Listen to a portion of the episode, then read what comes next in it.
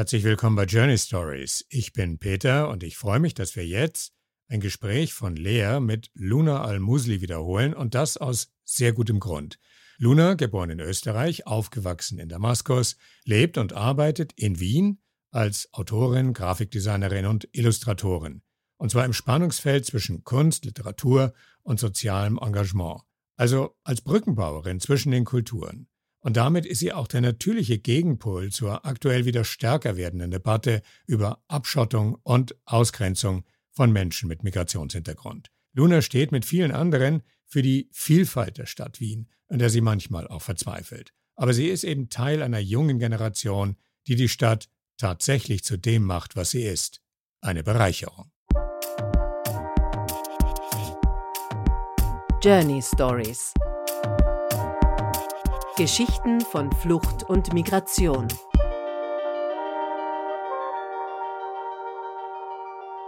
Vielen, vielen Dank, dass du dir Zeit genommen hast für das Interview. Ich habe mich besonders gefreut, weil ich neben dem Podcast auch ähm, Grafikerin und Illustratorin bin und mich deshalb unbedingt mit dir austauschen wollte. Du hast eine Ausbildung von der Angewandten in Wien und bist dann gegen Ende auch zur Schriftstellerin geworden. Wie bist du eigentlich ähm, zur Grafik, zur Kunst und später dann zum Schreiben gekommen?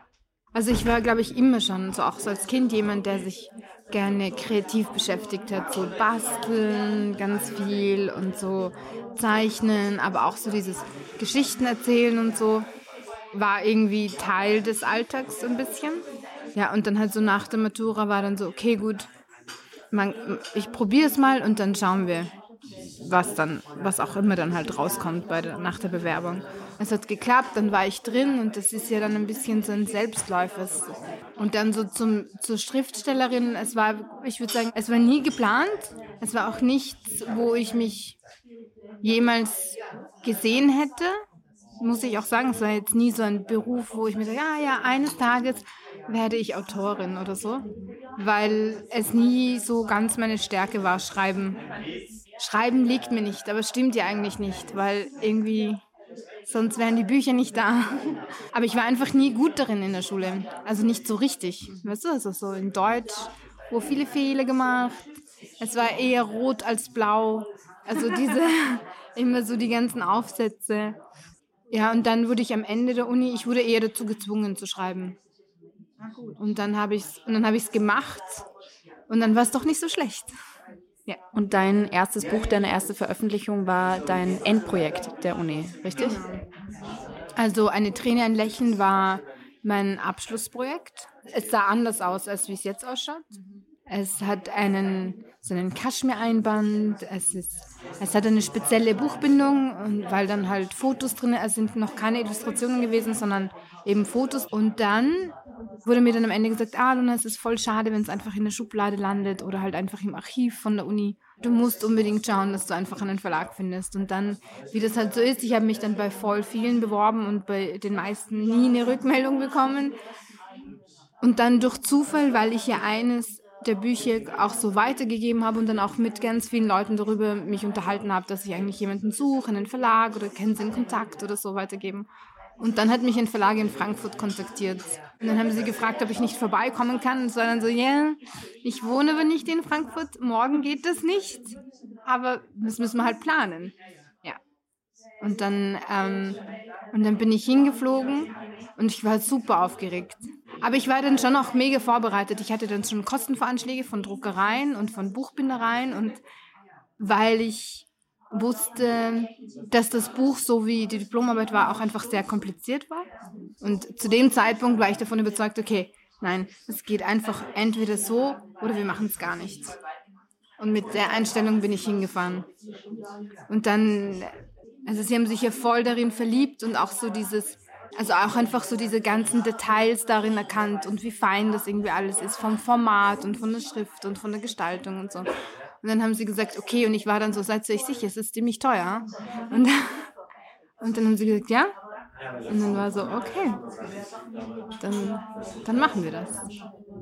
Das Spezielle an diesem Buch ist, ist, dass es ja nicht nur auf Deutsch geschrieben wurde, sondern auch auf Arabisch. Was war die Intention da dahinter? Es soll ja jetzt irgendwie keine Übersetzung sein, wo man dann entweder sich für das Arabische entscheidet oder für das Deutsche, sondern es muss beides zusammen in einem sein. Erst durch dieses Gemeinsame ergibt sich ein, ein Gesamteindruck und erst dann ist die Geschichte dann eigentlich auch vollkommen. Und wenn man nur einen Teil hat, hat man halt einfach immer nur einen Teil. Die ganzen Notizen, die ich mir damals gemacht habe, waren zum Teil auf Deutsch, zum Teil auf, auf Arabisch. Und dann im Schreiben habe ich zuerst den deutschen Text geschrieben, weil auf der Uni einfach keiner Arabisch verstanden hat. Und dann kam der arabische Text dazu.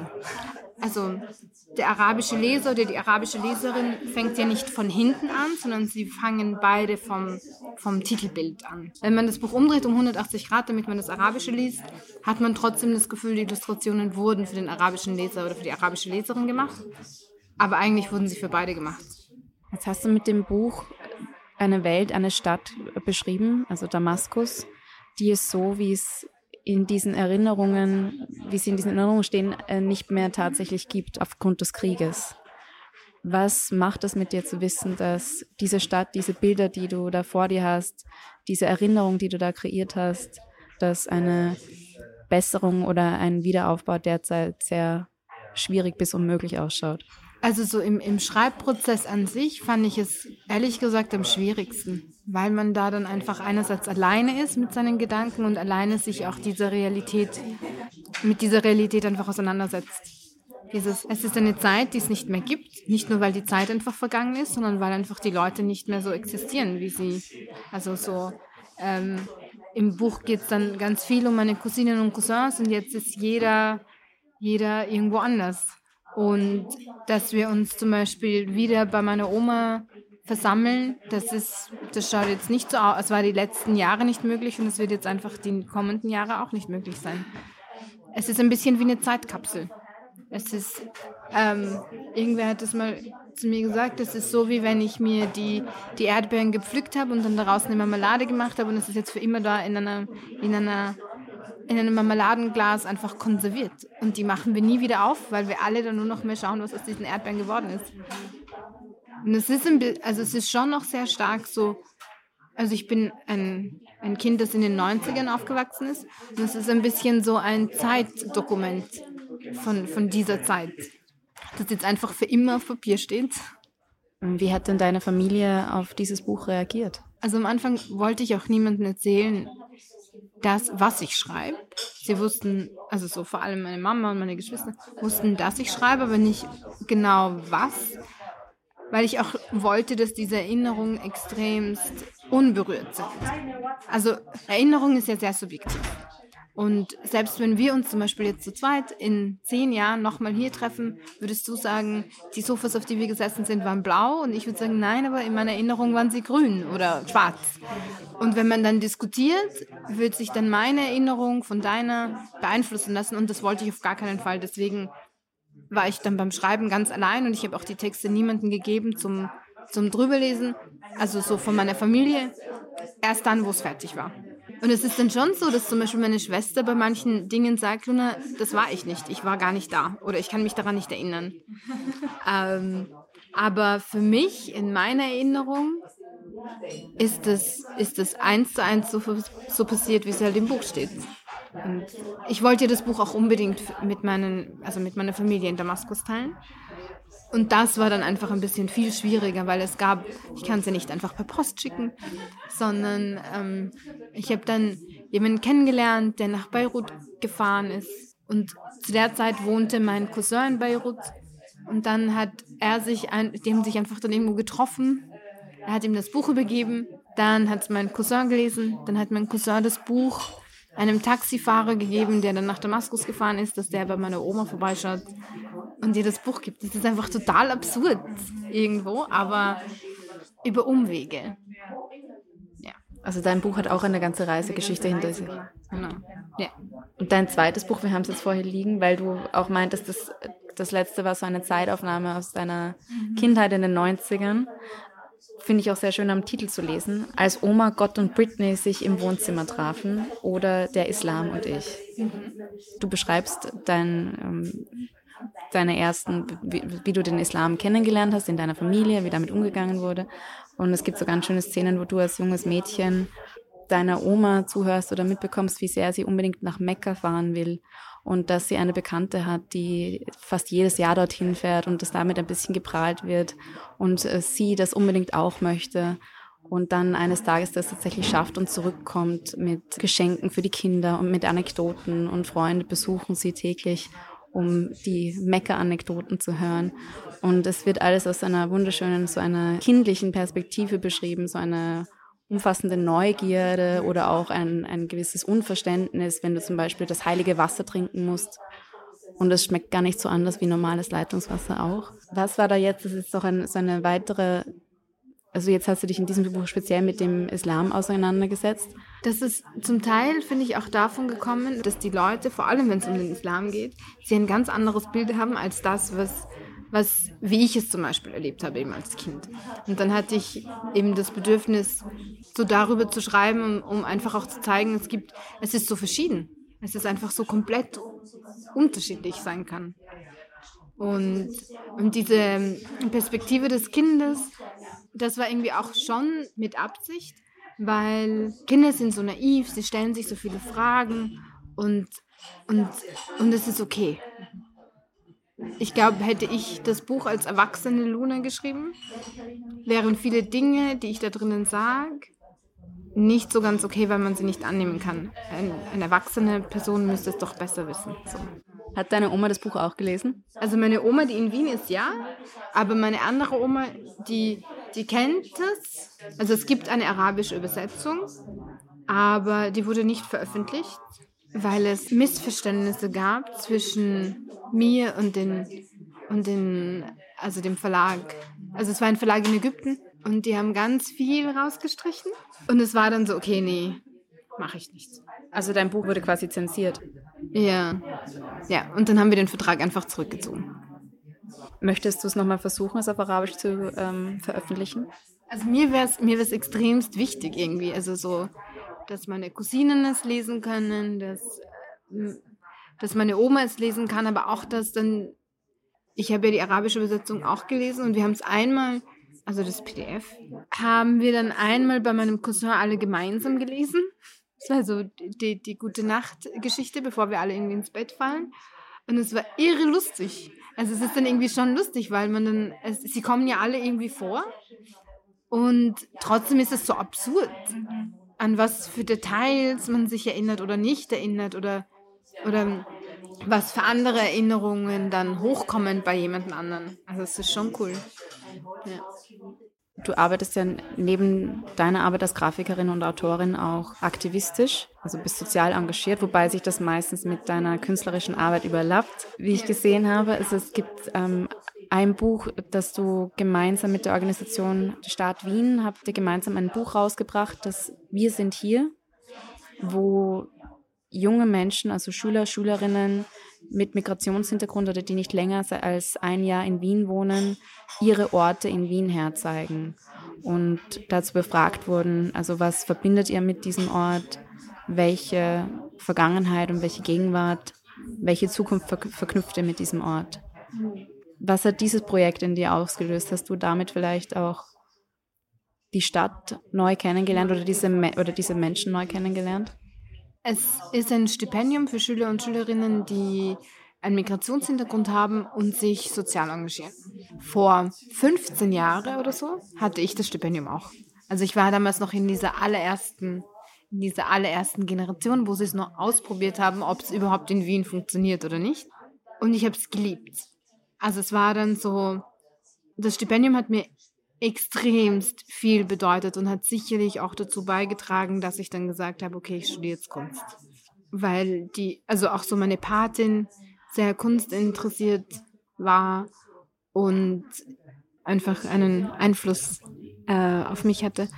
Manche von den, von den Protagonisten und Protagonistinnen kannte ich, also weil einfach manche dann schon damals mit mir aufgenommen worden sind oder einfach nach mir kommen und ich war immer da ein bisschen irgendwie aktiv. Und andere kannte ich gar nicht, aber es war auch für mich total erstaunlich. Ich bin da zu Orten hingefahren, wo ich noch nie, noch wirklich noch nie war, obwohl ich jetzt schon mittlerweile doch auch viele Jahre hier bin.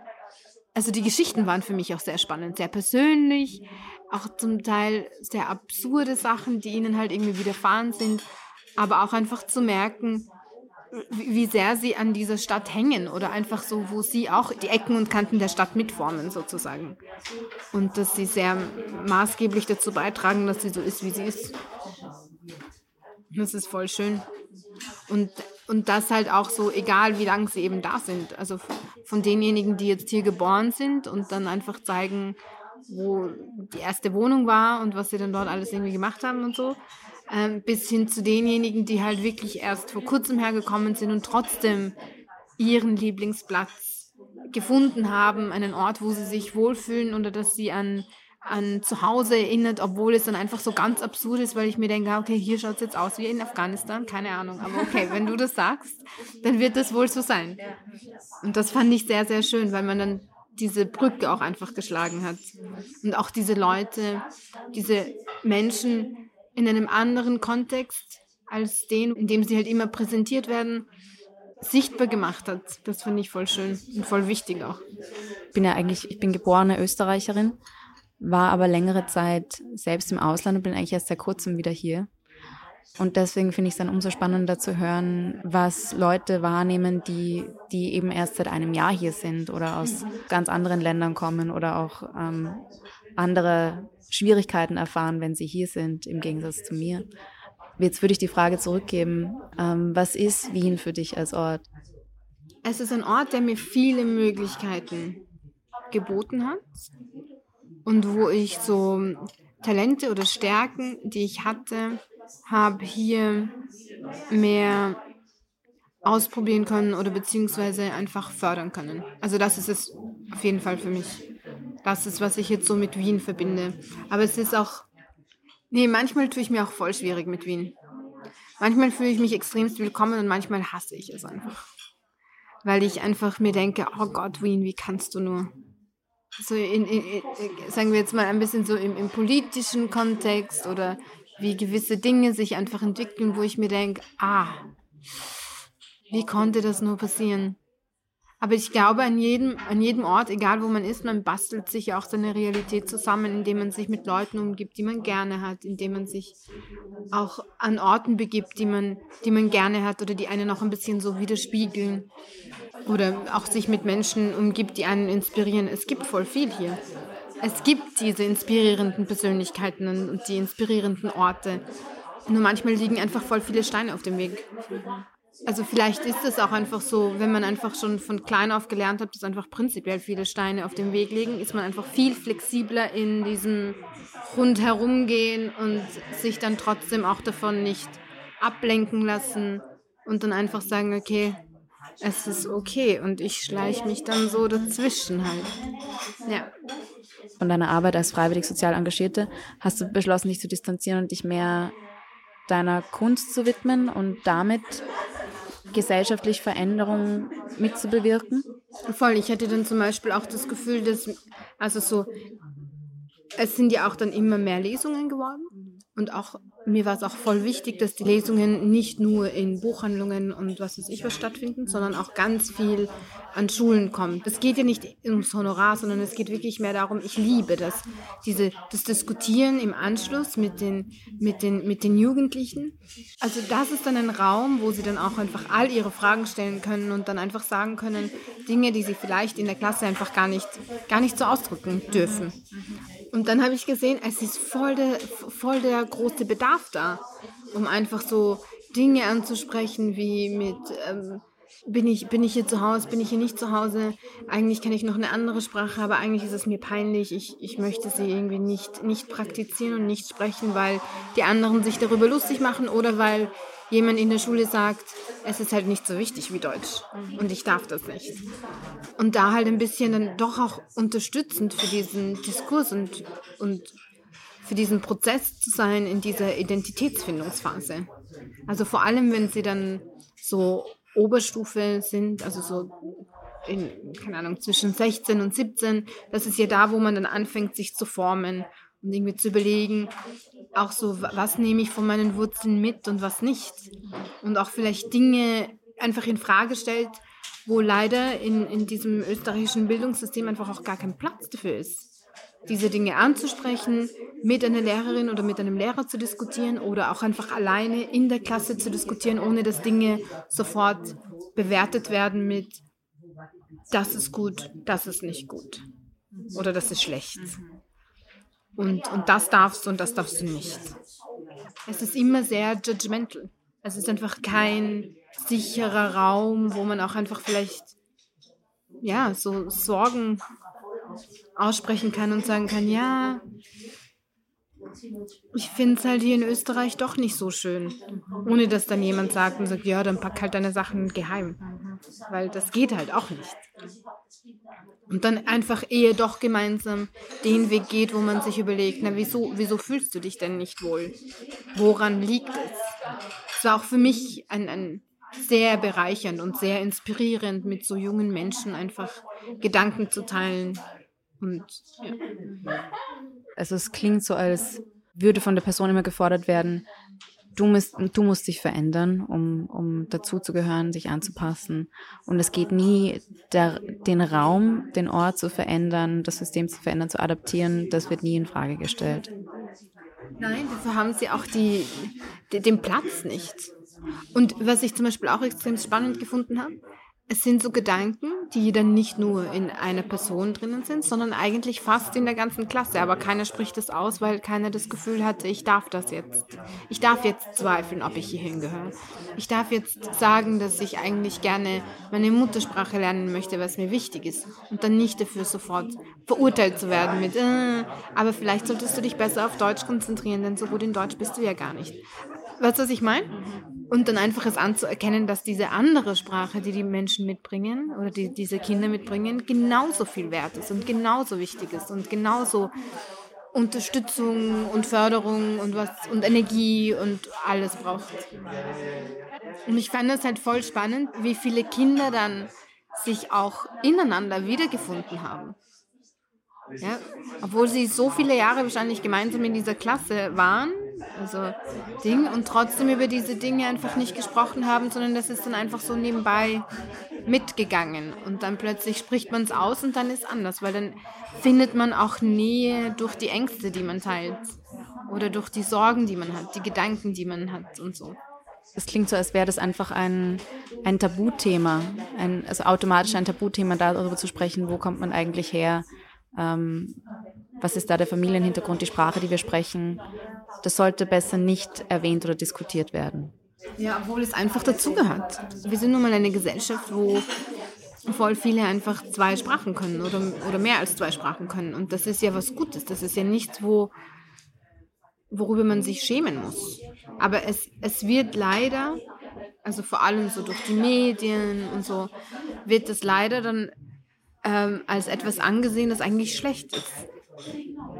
Womit man nicht, es darf ja keiner wissen, dass, dass ich jetzt noch eine andere Sprache und ich soll mich anpassen und am besten so anziehen wie alle anderen und am besten so ausschauen und auch mein Deutsch soll gar keinen Akzent haben und ich soll auch gar nicht sagen, dass meine Eltern Schwierigkeiten haben mit Deutsch und so und am besten Weißt du, einfach so geradeaus, ohne Denken und alle gleich und obwohl die Realität einfach nicht, nicht so ist. Und ich glaube, dass man aus diesen, aus diesen, sagen wir mal, Stolpersteinen, die man da hat, weil man einfach auch sehr viel zweifelt, dass aus denen voll viel Potenzial schöpfen kann, daran denkt keiner.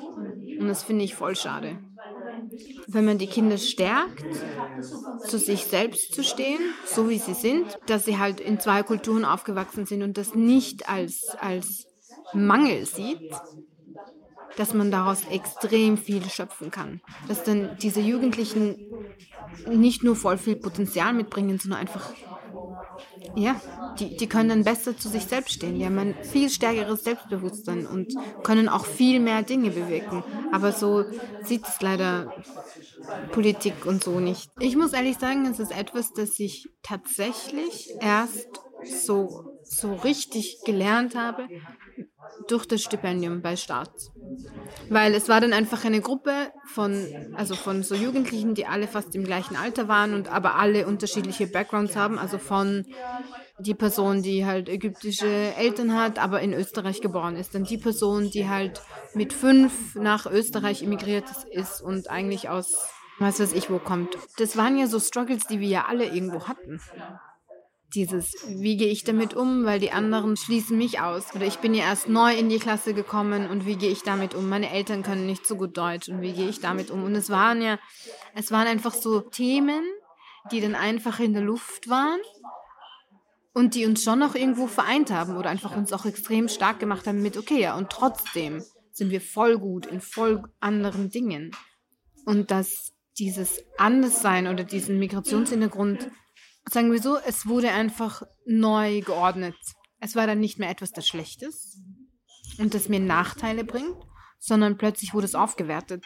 Und dieses Aufwerten, das ist das, was leider in der österreichischen Gesellschaft nicht passiert. Wie sieht es da bei eurer Familie als Beispiel aus? Ihr seid aus Damaskus wieder nach Österreich zurückgekehrt. Wie war das dann innerhalb der Familie? Gab es da irgendwie einen gewissen Stolz oder auch diese Ambition, dass du bist was Besonderes, weil du kommst aus Syrien, weil du sprichst Arabisch? Wurde das irgendwie vermittelt oder gibt es da auch aufgrund von vielleicht einem gesellschaftlichen Druck dieses, man sollte vielleicht nicht zu laut darüber sprechen? Ich weiß, irgendwann einmal in der fünften Klasse, so als ich 15, 16 war, und dann eigentlich auch so ganz am Anfang, wo wir hergekommen sind, Deutsch war einfach extremst wichtig. Wir konnten es zum Teil, aber auch nicht so gut, dass wir einfach in der Schule mithalten. Und es war dann einfach, davon hängt jetzt unsere Existenz ab. Entweder wir schaffen es oder wir schaffen es nicht. Meine Mutter hat aufgehört, Arabisch zu reden. Und wir hatten dann auch keine, keine, keine Freunde, die Arabisch gesprochen haben. Und diese ganze Konzentration und die ganze Energie und auch all unsere Freizeit wurde darin investiert, Deutsch-Nachhilfe und Deutsch irgendwie Wochenendkurse und Deutsch-Förderunterricht und da, da, da. Alles wurde darin investiert. Und dann später war das dann so, aber ich meine, zu der Zeit gab es ja noch nicht so viele Syrer und Araber hier, muss man auch sagen.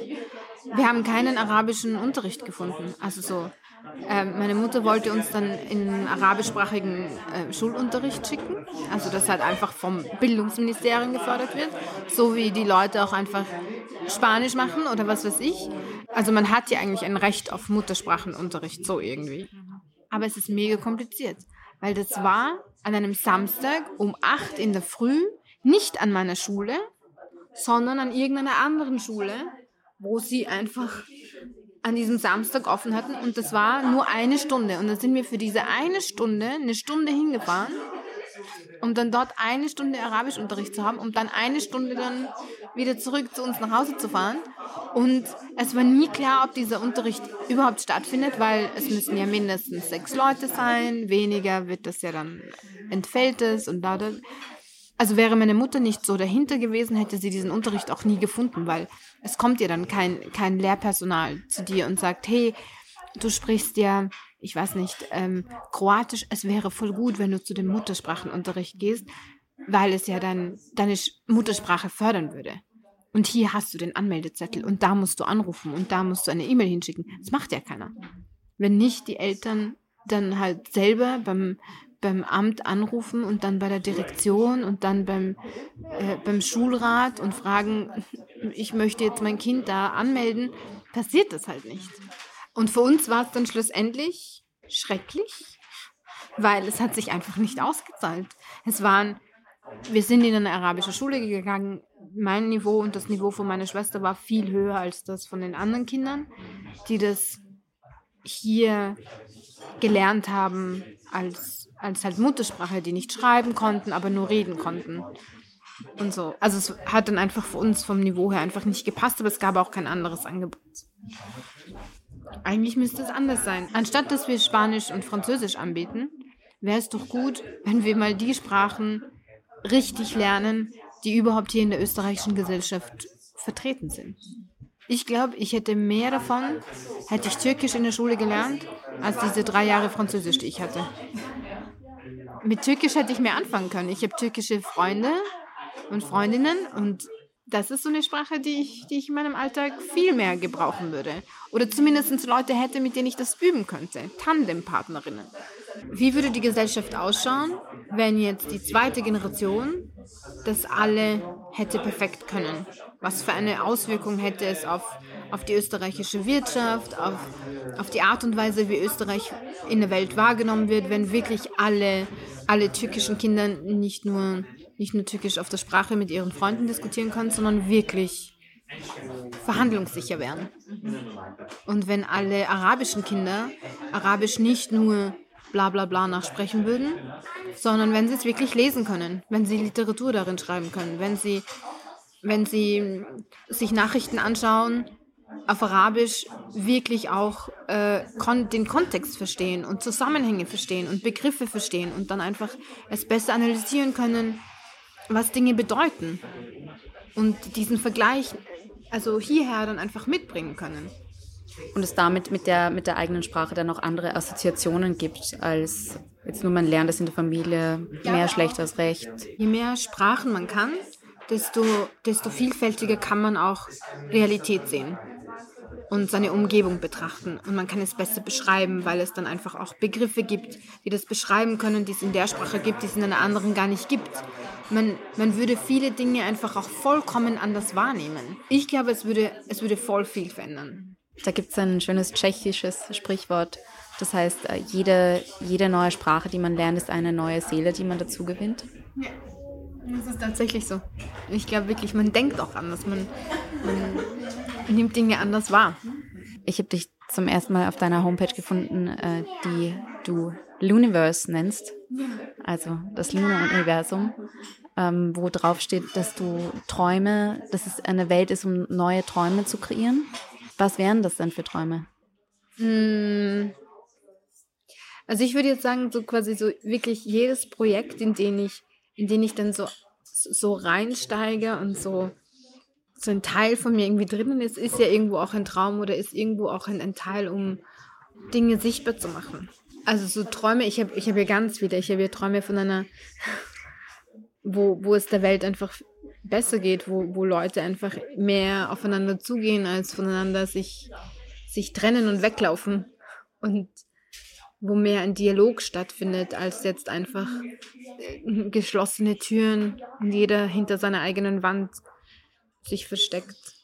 Ja, oder auch so, wo Dinge, also so, wenn es jetzt zum Beispiel um Familie geht, wo einfach zum Beispiel auch so Dinge möglich sind, wie mein, mein Cousin hat geheiratet und irgendwie war es für mich schon herzenbrechend, dass wir alle nur vom Laptop gesessen sind. Wir haben so die Hochzeit gesehen. Das ist ja das Absurde. Das ist Realität. Das ist so, wie wir, wie es für uns möglich ist, Teil voneinander zu sein. Und, und für mich ist es schon ein Traum, dass es anders ist. Wo lebt er jetzt, dein Cousin? Also er ist in London. Meine Oma hätte nicht hinfahren können, seine Eltern auch nicht, seine Schwester auch nicht. Und meine anderen Cousins zum Teil auch nicht. Und es ist irgendwie absurd, weil es einfach nur davon abhängt, wo sie wo sie entweder Asyl beantragt haben oder wo sie, wo sie heute leben und weil sie einfach kein Visum bekommen. Also quasi wie ihr Pass ausschaut und welchen Stempel sie da drinnen haben. Aber das ist Realität und ich würde es mir anders wünschen oder ich träume davon, dass es eines Tages anders wird. Dass quasi jede Zeit, wenn ich das Gefühl habe, ich möchte, ich möchte, ich vermisse meine Oma oder ich vermisse den Garten, dass ich zumindest die Möglichkeit habe, zu sagen, ich nehme jetzt Urlaub und, in drei, und ich spare jetzt hin und in drei Monaten kaufe ich mir, was ich kaufe mir das Ticket und ich nehme mir zwei, drei Wochen frei und verbringe sie dann dort. Aber diese Möglichkeit gibt es gar nicht. Man lernt es erst zu schätzen, wenn es nicht mehr da ist. Also das ist irgendwie total absurd. Man glaubt immer, man vermisst das Große, aber so ist es nicht. Man vermisst tatsächlich die die kleinen Dinge. Also so das Klingeln vom, vom Telefon. Ja, das einfach im Grunde genommen extrem störend war, aber trotzdem, das sind so, das ist so ein Klang, den man einfach vermisst. Oder die Art und Weise, wie meine Tante nach ihren Kindern gerufen hat. Das hatte so einen speziellen Ton, so wie sie die drei Namen immer hintereinander einfach, wie sie aufgezählt hat. Oder so dieses unten an der Straße stehen und dann dieser Müllgeruch, weil wir haben auch so einen, den Jasminbaum von der Nachbarin und es ist dann, wenn du dort stehst und es kommt ein gewisser Wind, dann ist es so eine Mischung aus Müll, Asphalt, Hitze und diese Trockenheit und dann ein bisschen Jasmin von nebenan, wenn sie gerade erst dabei waren, es zu wässern, dann hast du dann auch noch so ein bisschen Feuchtigkeit mit drin. Also es ist jetzt kein Geruch, wo man sagt, boah, das war so schön, aber trotzdem es ist dann so diese Mischung, das ist schon was Besonderes. Und das sind die Dinge, die man vermisst und wo man sich wünscht, dass es eines Tages wieder möglich ist, genau dort an dieser Straßenecke zu stehen, um genau diesen Geruch nochmal riechen zu können. Ich glaube, wie du das jetzt in, in, in Worten beschreibst, kann, können sich alle ein Bild davon machen. Und es ist ein, ein größeres Verständnis und ein Teilen von einer Traum- und einer Gedankenwelt, die die Welt auf beiden Seiten erweitert. Vielen herzlichen Dank dafür und ich hoffe, dass du mit diesen Träumen und dem Illustrieren, Gestalten und Niederschreiben dieser Träume unsere, die Welt von uns allen ein bisschen erweiterst. Oh, danke. Danke, es hat mich auch sehr gefreut. Journey Stories Geschichten von Flucht und Migration.